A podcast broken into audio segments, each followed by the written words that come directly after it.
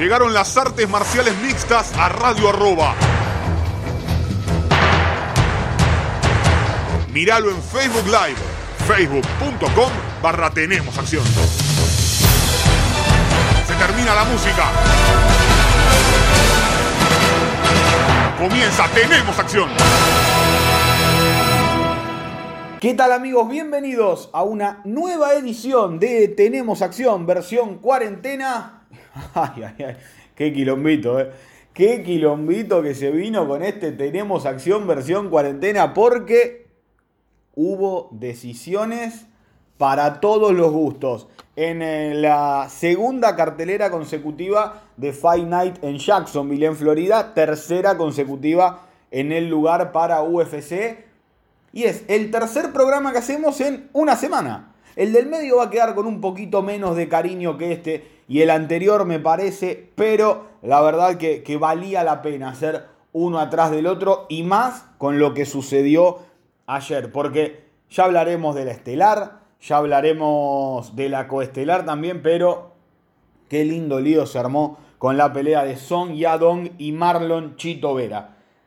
Ya les aviso, si acá eh, vienen a escuchar la palabra robo, la palabra descarado, la palabra eh, perdió porque es ecuatoriano y tiene menos gente, la frase mejor dicho, perdió porque es ecuatoriano y tiene menos público que China, eh, los jueces están, etcétera, etcétera, etcétera. Les recomiendo que después de este minutito y medio que arrancó el programa, digan no, esto no lo voy a escuchar, porque acá no van a escuchar ni robo, ni descarado, ni nada por el estilo. Saben que antes que nada, acá lo, que digo yo es que un comunicador tiene cierta responsabilidad y me parece que la responsabilidad que tiene el comunicador es también entender cuando el público esté enojado o no y no echar más más eh, nafta a algo que está eh, prendido absolutamente fuego. Me parece además que no fue un robo descarado. Pero bueno, ya vamos a llegar a ese momento del análisis y les recuerdo también que tendremos un mano a mano con Vicente Luque en el segundo bloque del programa, unos lindos 15 minutos que nos dio el peleador que hoy está entre los 15 mejores pesos welter del mundo. Respecto a la pelea estelar. Alistair Overeem le ganó a Walt Harris por nocaut técnico en el segundo asalto. Y a pesar de todo lo que, ha pasado con Walt Harris, eh, me parece que hay que analizar lo sucedido arriba del octágono. Eh, realmente la fuerza, la voluntad que tuvo Harris para subir en un momento así, encontrar motivaciones es completamente, me imagino, y en realidad no, no me lo quiero ni imaginar, eh, encontrar a, su hijastra asesinada eh, es una situación horrenda para cualquier persona. Me imagino que seguir es casi imposible. Harris bajó la cabeza, dijo que esa fue su motivación para seguir adelante, pero respecto a lo sucedido dentro del octágono, sigue pasando lo mismo que siempre. Harris es un peleador de 2 minutos a lo sumo 3. No más que eso. Tiene un récord de 6-7 y un combate sin decisión en UFC. Y si uno repasa la carrera y las victorias de Walt Harris dentro del octágono son contra East, que fue despedido de UFC, contra Chase Sherman, que volvió la semana pasada, había sido despedido, contra Cyril Lasker, que ya no está más en UFC, contra Daniel Spitz, que está retirado. Solo Spivak y Oleinik son los que quedaron dentro del octágono de los que él les ganó. Y me parece que eso marca un poco la diferencia. Y uno ve y dice, y por eso pasó lo que pasó. Overeem pasó un sofocón como todo lo que le pasa a Overeem siempre realmente. Eh, pero creo que hay un momento clave que es cuando Harris está parado, pegándole y él está en el suelo, Overeem apoya bien la guardia mariposa y lo levanta y se lo saca de encima. Después se mete por la pierna y ahí Harris ya no supo qué hacer porque incluso estaba cansado para terminar cosechando un nuevo triunfo, Overeem su undécimo dentro del octágono y realmente ver qué pasa. ¿Por qué? Porque perdió con Jairzinho, perdió con Blades, ahora creo que son compañeros de equipo, no sé si seguirá esta relación, pero han entrenado juntos después, y perdió brutalmente con Enganú. Uno le partió el labio, uno le partió la frente y otro lo mandó a andar a saber qué dimensión. Y le ganó a Oleinik Pavlovich. Yo creo que hoy Pavlovich no pierde con Overeem. Y también le ganó a Verdum en sus últimas peleas. ¿Qué sigue para él? La verdad hay poco hay poco porque no me imagino a Overeem teniendo una chance de pelear por el título pronto. Y no hay demasiado delante de él también en el ranking. El sistema del ranking sigue jugando en contra. Entonces, ¿qué queda? Tal vez Derrick Lewis. Me interesaría esa pelea. Una pelea un poco más tranquila. Digo tranquila en el hecho de que no se va a encontrar con una bestia que le quiera arrancar la cabeza con cada mano que le tire en Alexander Volkov. O por qué no pensar en una revancha con Junior Dos Santos. Me parecería esta revancha tengo, tengo ganas de verla. Pelear en un momento en el que Dos Santos había perdido un poco el, el, eje a la hora de los entrenamientos, de qué hacer arriba del octágono. Y me parece que si bien Junior siguió ganando y perdiendo peleas, hoy sería un combate un poco más agradable, un poco más interesante también, incluso para el momento en el que están estos dos veteranos. Con respecto a la pelea coestelar, Claudia Gadelia se impuso decisión dividida a Ángela Gil. Y acá empezamos con eh, la frase, yo tengo todo al revés de lo que tienen los jueces. Para mí ganó Ángela Gil, segundo y tercer asalto, perdió el eh, primero, es decir, el primero es claro para Gadela, el segundo es claro para Ángela Gil y en el tercero está la diferencia de, che, ¿Quién habrá ganado acá? Me dio la sensación de en cuanto a volumen de golpes y calidad de impacto fue mejor Ángela Gil, aunque Gadelia tuvo sus manos, tuvo sus buenos golpes, pero sigo teniendo la sensación de, de que Ángela en el paquete de esos 5 minutos, porque se califica cada salto por separado, sin importar lo que pasó en los anteriores, tengo la sensación de que Ángela Gil fue mejor. Ángela Gil que tiene un récord de 6-8 en UFC, pero está 4-2 en sus últimas 6.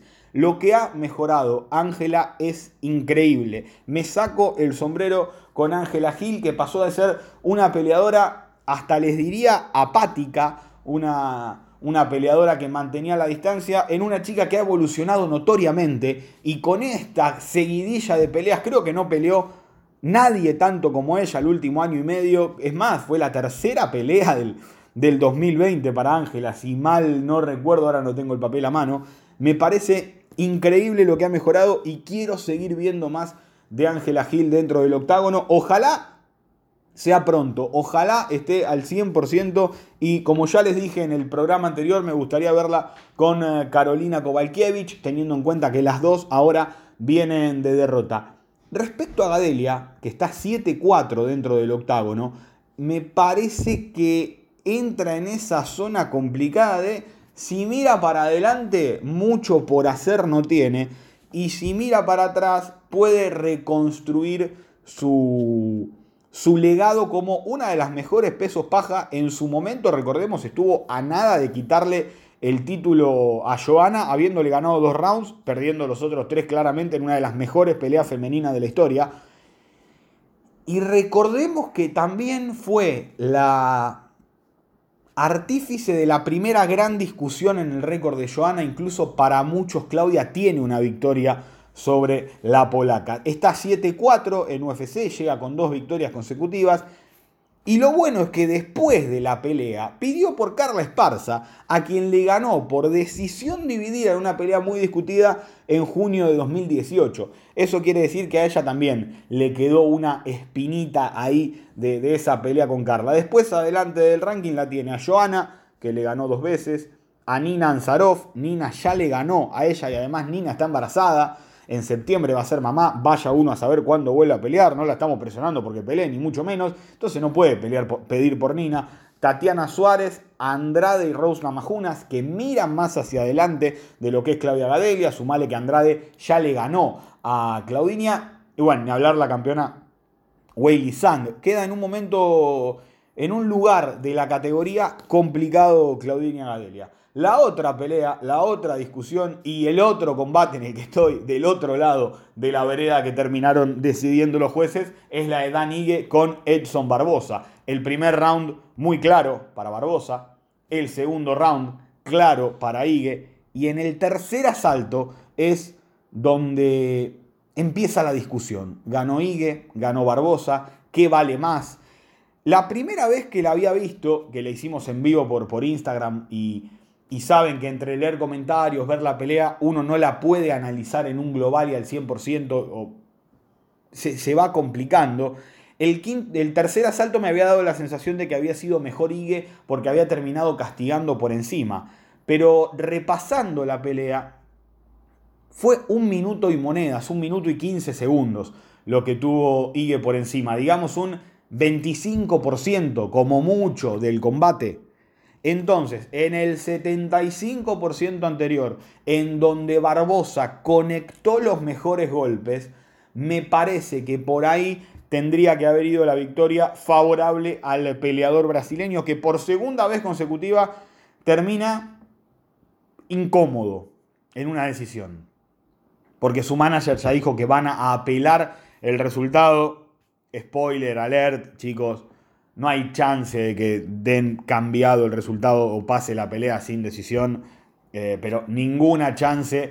Eh, puede ser que, que la comisión de Florida vea la pelea nuevamente y hable con los jueces, de ahí a que lo cambien, olvídense, no hay chance alguna, no veo chance alguna que el resultado quede, quede cambiado, ni mucho menos. Hay que seguir mirando hacia adelante. Sexta victoria consecutiva para Dan Ige dentro del octágono. Se le suma una linda rachita de tres triunfos, dos por dividida, eso sí, le ganó a Kevin Aguilar, le ganó a Mirza Bektic y ahora le gana a Edson Barbosa y veremos cómo sigue todo en eh, la carrera de este chico que luego de la derrota con Julio Arce, el peleador de raíces colombianas, bajó la cabeza, siguió yendo hacia adelante y vuelve a meterse, en realidad mantenerse entre los 15 mejores peso pluma de la actualidad. ¿Qué sigue para él? Volvemos a lo mismo, estamos en un contexto muy complicado, aunque si me dan a elegir me gustaría verlo con Yoshemet. Recordemos que Emmet era el rival original de Barbosa. Respecto a Barbosa, sea el de peso pluma o el de peso liviano, sigo viendo los mismos problemas.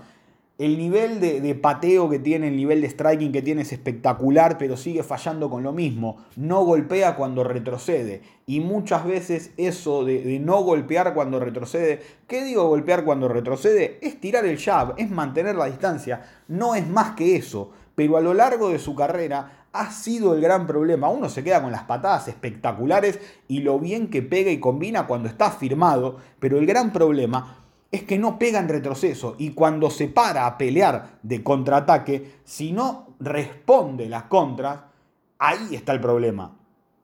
Y ahí para muchos puede perder los combates, aunque como les dije, para mí fue, fue superior en ese tercer asalto que, que es la clave de la pelea. Si me dan a elegir contra quién me gustaría verlo pelear, elegiría a Jeremy Stephens. Viene con cuatro derrotas seguidas Stephens. Barbosa también viene de derrota. Pero Stephens está 8 en el ranking. Ahora, si alguien se anima a explicarme por qué Jeremy Stephens está 8 en el ranking si no para de perder. ¿Alguien? Levantaron la mano por ahí, levantaron la mano por allá. El ranking no tiene ninguna lógica y vuelve a quedar demostrado. Vamos a ver qué es lo que le dan. Me parece que Barbosa necesita algo de renombre, necesita tal vez no un rankeado, ¿por qué no pensar en Cap Swanson, en Andre Philly? Me parece que no están rankeados ellos, eh, pero serían lindas peleas. El resto, la verdad que no suma demasiado para Barbosa. No sé si me explico. Barbosa ya tiene un nombre armado en peso ligero y ha peleado con absolutamente todos en peso ligero. Khabib, Tony, ya está, listo. Con eso alcanza, ¿no? Eh, Geichi, o sea, con los tres mejores ya peleó. ¿Entienden a lo que voy? Me parece que, que ahí se termina complicando el, tema de buscarle rival a Barbosa. Me encantaría que sea Jeremy Stephens, pero ¿cómo haces para darle a Barbosa un ranqueado más alto que a Ige? Por más que Emmet venga en un momento y Stephens venga de otro y Stephens le haya ganado a Emmet en su está, está, está muy pero muy complicado esto. El, tema de, de el cambio de ranking acá, ya cuánto más tiene que hacer para sacar a Stephens si no para de perder. ¿Entienden? Porque eso termina complicando el, el matchmaking, el armado de las peleas. Respecto, ahora sí, a lo que vino la mayoría y será el, último análisis fuerte del eh, programa. Bueno, Christoph Jotko le ganó a Eric Anders en la pelea más eh, menos vista en la historia de un main card y menos charlada en la historia de un main card de, UFC, me parece. Eh, no quiero usar la palabra intrascendente, porque ni para Shotko ni para Anders lo era, pero pasó, quedó en el medio ahí flotando ante tantas decisiones complicadas. Y ahora sí, vamos a hablar de Song Yadong contra Marlon Chito Vera. Para mí no es un robo. Eh, para mí el primer asalto es el problema. El segundo, para mí, mi opinión, lo gana el chino. Y el tercero lo gana Chito. No voy a venir a leer estadísticas. Eh, creo que las estadísticas son las que terminan por eh, desarmar una pelea. Eh, el total de golpes de una pelea no, no importa nada si no está dividido en tres asaltos.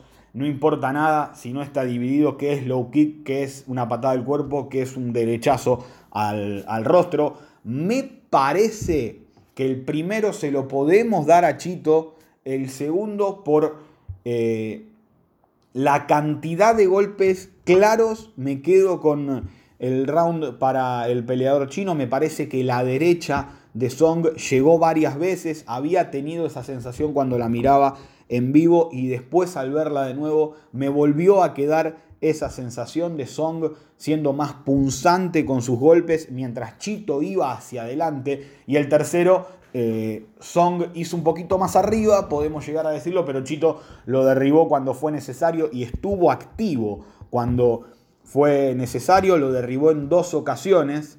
Las dos, los dos derribos de Chito son en el tercer round. Eso quiere decir que no califican en el total de la pelea, sino califican en el tercer round. Y el tercer round fueron los asaltos, el, asalto que le dieron a Chito en las tres tarjetas de los jueces. Para los que dicen de y hablan de la, falta de experiencia de los jueces, Salda Mato, 2 millones de eventos de UFC encima. Eh, Dave Tirrelli, 2 millones de eventos de UFC encima. El único al cual uno puede decir, bueno, eh, estaba falto de experiencia es Howard Reichbach, que era su quinta, sexta pelea en, en, UFC y que había debutado en UFC este, el fin de semana pasado en el UFC 249. No decide UFC quiénes son los jueces, lo deciden las comisiones atléticas. Y, a ver, eh, no creo, a ver, decir robo es, es mucho más que decir fue una pelea pareja, porque si uno se pone a leer los comentarios, uno dicen que Chito ganó el primero, uno dicen que Chito ganó el segundo, entonces, si unos piensan que ganó uno, unos piensan que ganó el otro, en el revoleo puede quedar que haya alguien que piense que ganó los dos primeros Song. Eh, qué sé yo, a mí no me termina de cerrar eh, un escándalo. Me parece que, lo que le decía antes, como comunicadores hay que intentar explicar cómo se califica una pelea y controlar el octágono y ser el más agresivo, que es la sensación que termina dando Chito en el primero y en el segundo asalto, es menos importante que los golpes claros conectados y los golpes claros conectados eh, al rostro son más importantes que los low kicks. Y como saben, volvemos a lo mismo, no me voy a meter a hablar de estadísticas y la verdad yo prefería que gane Chito y acá hubiéramos hablado media hora con Chito y teníamos un programa armado para hablar con Chito Vera. Un especial de Tenemos Acción hablando con Chito Vera porque ganó la pelea, porque estamos todos contentos. Y no estar analizando al detalle si ganó o perdió. Eh, pero me parece que, no, no se analiza desde el punto de vista reglamentario.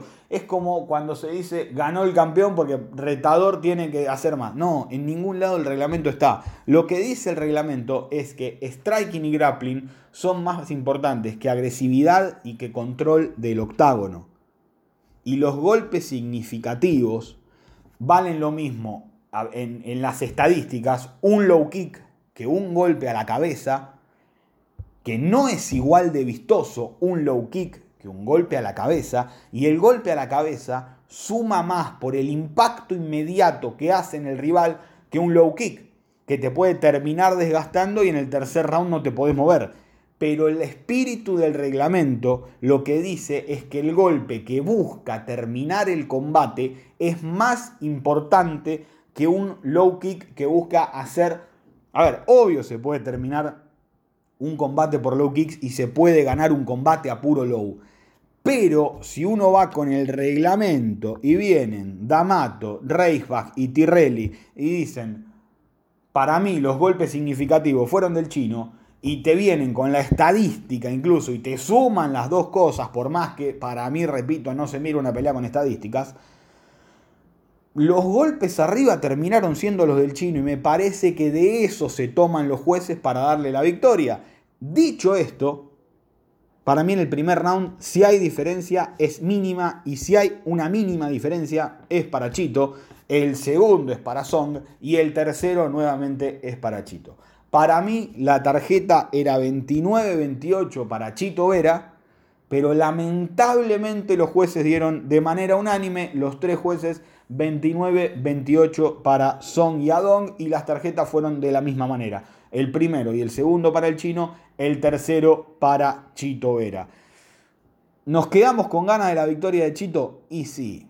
¿Queda el mal sabor de boca por lo que pasó, por cómo fue la pelea? Y sí, pero me parece que una derrota no, no va a ser mella en el pensamiento que UFC tiene de Chito Vera, ni mucho menos. Respecto a lo que sigue para cada uno, eh, Wineland o Borg siguen siendo dos muy interesantes peleas para Chito. Eh, y por qué no, no sé si tiene relación con Joe Dodson, Chito. Me parece que no, no creo que haya relación. Sería una muy linda y muy interesante pelea para Chito. Y Song que vaya a pelear con Rivera, que era el rival original de, Chito Vera. A ver si es tanto como eh, creen que es el, chino, a ver si ya tiene una, una oportunidad que tanto se le negó a Chito y que, a ver, termina pasando por decantación. Eh, si peleas, peleas, peleas, peleas, peleas, peleas, en un momento tenés una pelea pareja que puede ir para cualquiera de los dos.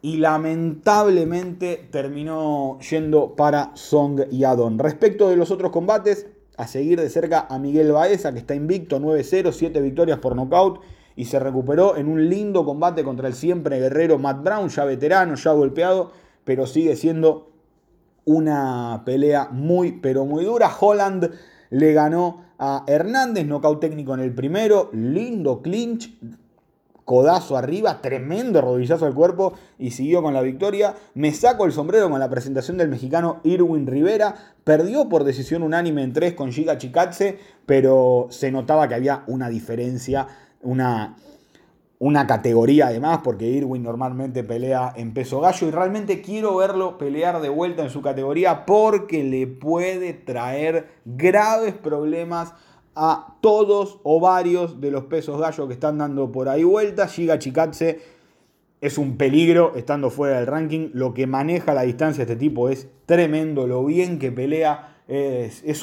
verlo pelear es una clase de striking para MMA hay que ver cuando se enfrente con un wrestler, hay que ver cuando un tipo lo ponga para abajo y hay que ver cuando un tipo lo revolee por el aire si se puede parar. Si se puede parar, no digo que lo finalice, con que se para alcanza, ojo con Giga Chikatse para fin de año. Landwehr le ganó la mejor pelea de la noche a Darren Elkins, que si no se corta solo busca con qué cortarse. La paliza que le pegó segundo y tercer round Landwehr fue tremenda. Corny Casey, una gran victoria. Performance de la noche, además en eh, su bolsillo sobre Mara Romero Borela, que en lugar de sacar el brazo se confió, lo metió más adentro y Casey se lo terminó llevando a la casa. Quiero ver más de Casey en esta nueva división. Y el brasileño Rodrigo Nascimento, el oso yogi, como le dicen a Nascimento, le ganó su misión en el segundo a Don Telmais. Buena presentación. A ver, ojalá no sufra lo que sufren todos los pesos completos, que es ganar tres peleas e ir directamente a la jaula con los leones esta manera terminamos el análisis del Fight Night que estelarizaron Alistair Overeem y Walt Harris. Cuatro segundos, eso es lo que dura la pausa. Y volvemos con el mano a mano con Vicente Luque. Dale. Segundo bloque de Tenemos Acción y estamos con uno de los grandes ganadores de esta semana de UFC bajo la pandemia del coronavirus, el señor Vicente Luque. Vicente, antes que nada, felicitarte por la gran victoria que, tuviste contra Nico Price. Muchas gracias por la invitación y sí, fue una gran victoria. Me sentí muy bien, fue duro, Price fue duro, pero todo salió bien. ¿Cómo fue esto de, de prepararte para la pelea con, con tantos problemas? Porque no pude entrenar en el gimnasio, tuve que hacer casi todo en la casa y algunas cosas así en la calle, corriendo, cosas así, ah, lejos de todas las personas. Entonces fue bien difícil, no, no sentí que llegué como me gustaría para una pelea normal, pero en la situación todos los luchadores están eh, en la misma situación, entonces me sentí muy bien igual, creo que estaba como 80% de lo que voy normalmente, entonces creo que estaba bien. Ibas a pelear con, con Randy Brown, eh, cambió la pelea a Nico Price, alguien que ya habías enfrentado, que ya le habías ganado, eh, supuso un desafío en, tu cabeza decir, otra vez tengo que pelear con Nico, pero bueno, también entiendo un poco que, que es lo que me toca ahora porque no puedo elegir demasiado. Exactamente, yo, yo lo que más quería era pelear. Entonces es difícil en este momento, no todos pueden entrar a Estados Unidos a pelear. Entonces yo tenía esta oportunidad, para mí era importante que, estuviera listo para quien fuera. Entonces vino Nico Price de nuevo. Lo que pensé es, esta es una nueva pelea, no me voy a, a, pensar, ah, le gané una vez, va a ser fácil. Yo sabía que no sería fácil porque él mejoró mucho después que peleamos la primera vez. Entonces estaba listo para, cualquiera de, persona que, que, fuera y fue Nico Price, entonces también eh, fue, fue una, buen, una buena pelea y yo hago lo que tiene que hacer. Teniendo en cuenta que, que estaban Gaethje y Ferguson en la cartelera, iba a ser difícil eh, pensar en, en, una bonificación como, como estás acostumbrado últimamente, porque la pelea de la noche estaba casi que asegurada para ellos. Pero sentiste que dieron un gran espectáculo. Desde este lado se vio una pelea espectacular realmente. Cada vez que él te tocaba salías a pegarle e imponías el, ritmo vos de nuevo. La verdad fue un peleón. Sí, yo creo que si no tuviera, si no fuera Ferguson con Gaethje, nosotros teníamos la, tendríamos la pelea de la noche. Pero igual eh, yo peleo para darle un gran show a todas las personas, a todos los fanáticos entonces yo creo que hice eso más una vez. Me gustaría el bonus, pero igual yo reconocí que la pelea de, de Ferguson con Gage fue tremenda, entonces estuvo bien que ganaron ellos. Y en una próxima voy a trabajar igual para, para ganar bonus. Tenés 11 victorias en UFC, 10 ya son antes del límite. Eh, digamos que muy pocos peleadores tienen los números que tenés vos y la pelea contra Perry tranquilamente podrían haberla parado por cómo le dejaste la cara. Eh, ¿Sentís que eso no solo le gusta a la gente, sino también es muy atractivo para UFC? Sí, yo creo que sí, por eso siento que yo estuve en gran momentos de UFC. Este UFC 249 fue histórico por todo que está pasando. Eh, cuando peleó Khabib con, con McGregor, yo estuve peleando ahí. El UFC 205, la primera vez en Nueva York, yo también estuve. Entonces yo creo que UFC sabe que mi estilo eh, le gusta a los fanáticos, es un estilo que es casi seguro que va a ser una buena pelea cuando yo estoy ahí. Entonces creo que eso me ayuda mucho para, para ganar puntos con la UFC y también con todos los fanáticos. Y es mi manera de, de, vender las peleas. Yo no soy el tipo que va a hablar mal de, mi, de mis contrincantes, pero yo puedo vender la pelea con mi estilo, que es agresivo, que la gente quiere ver. Con respecto a, a esto de, de recibir oportunidades por parte de UFC, digamos que tuviste que cosechar seis victorias seguidas hasta poder tener una pelea con Stephen Thompson. Que son lo, que el ranking hace es complicar, ¿no? Porque el que está 5 no quiere pelear con el que está 10, el que está 10 no quiere pelear con el, que está 15, y el que está 15 no quiere pelear con el que está fuera del ranking. Pero, ¿qué sentiste en, esa pelea con Thompson? Eh, un tipo extremadamente experimentado, que ha peleado dos veces por el título, que casi fue campeón. Eh, ¿Te llevó a vos a otro nivel eso? Sí, yo creo que sí, fue una, pelea donde no salió como me gustaría, yo quería salir ganando, pero igual yo aprendí mucho. Entonces vi cuál es el nivel que tengo que estar para llegar al título, para pelear por el, por el, el cinturón. Entonces creo que eso, yo todavía tengo 28 años, tengo tiempo para llegar ahí. Entonces creo que fue una pelea en el momento que lo necesitaba para saber cuáles cosas tengo que mejorar dónde puedo trabajar un poquito más para llegar a ese otro nivel y creo que estoy en camino de eso. Entonces fue una pelea muy importante. En cuanto a las conclusiones que sacaron de, esa pelea, ¿qué, crees que te faltó para, para ganarle, para dar ese salto definitivo? Yo creo que experiencia, porque en el primer round yo, yo sentí que la estrategia estaba buena, pero me precipité fui muy agresivo en el segundo y tercero round y es cuando él consiguió, cuando Thompson vio los contraataques y me empezó a, pegarme con los contraataques. Entonces yo creo que experiencia, saber eh, llevar la pelea de una manera más tranquila cuando yo tengo, cuando yo veo que tengo la distancia, saber manejar eso mejor. Entonces yo veo eso.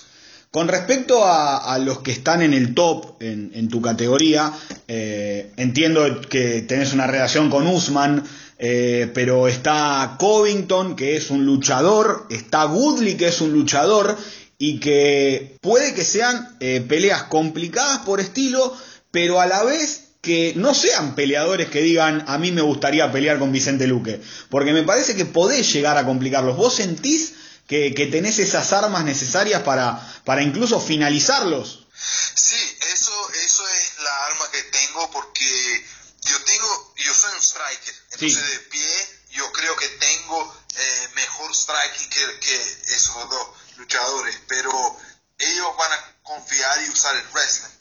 Pero lo que yo sé que tengo muy bueno también el jiu-jitsu y la lucha libre, el juego de suelo mío es muy fuerte. No lo uso siempre, pero cuando puedo usarlo es efectivo. Entonces yo creo que eso es algo que ellos también van a tener que estar preocupados porque una cosa es ponerme para abajo. Eso yo creo que ellos tienen el, el, el ventaja en wrestling. Pero si llegan al, suelo donde yo puedo usar el jiu-jitsu, ahí se pone peligroso para ellos. Con respecto también a, una, a ver, eh, que se iba a dar, que no, viste que esto está todo reestructurándose constantemente. ¿Cómo ves a, Gilbert Burns, a Duriño, a tu compañero de equipo para, para pelear con Woodley? Sí, parece que está casi todo firmado, no, no está firmado todavía, pero está muy cerca de, que la pelea sea firmada y de que, eh, de que todo pase pero él está muy bien, está bien entrenado, está él ya está entrenando como si estuviera con la fecha y todo bien. Entonces, si todo pasa como tiene que pasar, si Woodley quiere la pelea, si UFC quiere la pelea, va a ser una, una, un gran espectáculo y creo que Durinho sale, sale ganador. ¿Y cómo se ven ustedes dos ahora que comparten categoría y que los dos están entre, entre los 15 mejores? Porque una cosa era tenerlo a Duriño en liviano y hacer su carrera en liviano y ahora como que llegaron a, un embudo en el que en un momento van a quedar eh, uno, uno arriba del otro o dos o tres puestos de diferencia. Sí, lo que, lo que hablamos es que nosotros, uno va a llegar al, título primero. El que llegue lo mantiene hasta que el próximo llegue. Y eh, el otro sube de, división o va para, para otro título porque nosotros dos somos muy amigos, eh, trabajamos juntos hace mucho tiempo, somos amigos de familia también, yo conozco toda su familia y él mi familia, entonces nosotros somos, somos más que amigos, somos hermanos, no, no pasaría esta pelea, pero igual es bueno porque nosotros entrenamos juntos y siendo dos ranqueados de la misma división, eso, eso es muy bueno, podemos entrenar y, y evoluir mucho juntos es como en su momento estaban eh, también en la categoría vuelta, mira qué casualidad, Kojek y John Fitch, que decían, si quieren vernos pelear, que vengan al gimnasio. Sí, exacto, exacto, eso. podemos hacer como una, una live en Instagram y pedirle el pay-per-view. Una, eh, con respecto a, la semana de pelea, ¿no? Que, que cada uno tenía su sauna personal, eh, su lugar para entrenar, ¿cómo fue? ¿Fue difícil? ¿Fue complicado? Todo esto de del coronavirus con el hisopado varias veces que por los videos que vi me parece que prefieren pelear con Enganú a que hacerse el hisopado de vuelta. sí, fue, fue diferente, fue bien diferente, pero para mí no fue malo. Yo creo que la, la cuestión de tener una sala de entrenamiento con una sauna solamente para mí eso fue muy bueno porque cuando tenemos que compartir eso, yo tengo que saber la hora que no va a haber otras personas y todo eso. Entonces yo estaba libre para hacer las cosas que quería cuando quería entrenar. Y todo el resto estuve mucho en el cuarto, no vi casi ningún otro, otro luchador, solo a Nico Price, que cuando fuimos al careo y después a la pelea. Pero yo creo que UFC está haciendo todo muy bien. Yo me sentí bien seguro eh, en, toda esa cuestión de, no ser contaminado por nada. Entonces, yo creo que, que está siendo bien hecho todo. Y con respecto a pelear sin público, sin absolutamente nadie, porque escuché por ahí que escuchaban a Cormier y, o a John Anik o a Rogan y se cuidaban de lo que ellos iban diciendo. Sí, es, una, cosa diferente porque para mí me encanta tener los fanáticos, hasta que sean de, de, de otra parte que, no, que van a estar ahí contra mí, eso también me motiva. Pero no tenerlos fue diferente, estuve que estar más enfocado y, y saber que, ok, voy a escuchar a mis corners pero la otra cosa interesante era que yo escuchaba mucho a los cornes de Nico Price. Sí. Entonces, cuando ellos, por ejemplo, le decían que ah, ponga presión ahora, yo pensaba, no, yo le voy a poner presión porque ahí va a estar mal cuando, cuando ellos quieren que él, haga algo. Entonces, peleé escuchando a mí instrucciones de mi corner y del, y del otro también. Sí, raro, digamos, no, no te pasó nunca. No. Y con sí, a ver, eh, como, como viene el mundo, digamos, parece bastante complicado que el público vuelva rápido a los eventos de UFC. ¿Volverías a pelear bajo estas condiciones? Digo, eh, todos los, tratamientos previos, el, cuidado previo, ¿lo volverías a hacer? ¿O decís, ya está, ya lo hice, prefiero esperar? Yo lo haría de nuevo, pero yo creo que el difícil más que todo es entrenar, porque Ahora acá en Brasil todos los gimnasios están cerrados y eso para mí es muy difícil porque yo empecé el año entrenando muy bien, yo tenía la pelea en abril, eso fue cancelado, las cuarentenas empezaron, yo pude mantener el entrenamiento en la casa, pero ahora me voy a tomar como uno o dos semanas de descanso. Mi rendimiento va a caer, eso es normal. Entonces cuando vuelva yo necesito entrenar en un, yo necesito de gimnasio de compañeros de entrenamiento, pero si estamos todavía cerrados y, todo no se puede abrir, va a ser difícil conseguir una, otra pelea y, llegar bien. Por eso tengo que ver si yo puedo entrenar, si todo se abre los gimnasios, hasta que sea limitado solo para mí y mi entrenador y más un compañero. Si eso pasa, si se puede hacer así, yo pelearía de nuevo. Si no, creo que tengo que esperar hasta que todo vuelva normal. Sí, más me imagino por, por el lugar que te ganaste a fuerza de someter y noquear rivales. Eh, eh, en parte, no ir al 100% ya en este momento sería un poco eh, regalar todo ese esfuerzo que te llevó hasta, hasta semejante altura en el ranking, ¿no? Exacto, exacto, sí. Hay que ser inteligente también. A mí me encanta pelear, me encantaría pelear, pero tengo que estar bien, no puedo ir de cualquier manera. Y una más ya, ya para ir cerrando y no te molesto más. ¿Contra quién te gustaría pelear? Si te dan a elegir, te dicen, bueno, acá tenés a todos. Obvio, me imagino, me dirás, por el título. Pero yendo de, una, de una manera lógica, ¿cuál crees que, pueda ser tu próximo paso?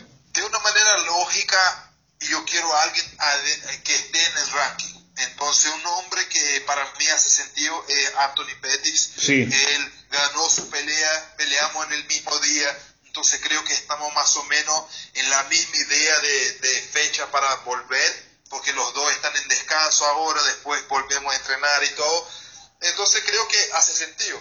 Dos ranqueados peleando para seguir subiendo. Yo creo que es una buena pelea. Y además es una linda pelea. Sí, mira, cuando hicimos el, el post-evento en el programa, justamente esa era una de las que había que había mencionado. Vicente, eh, agradecerte nuevamente por, por la buena onda de siempre y que se solucione todo rápido y espero verte pronto nuevamente en el octágono. Perfecto, muchas gracias a ti y hablamos de nuevo luego. Abrazo grande. Abrazo. Ahí pasaba la palabra de Vicente Luque, uno de los 15 mejores peso welter de UFC en la actualidad y ojalá, ojalá se haga esa pelea con Anthony Pettis. De esta manera nos despedimos, detenemos acción, versión cuarentena. Chao.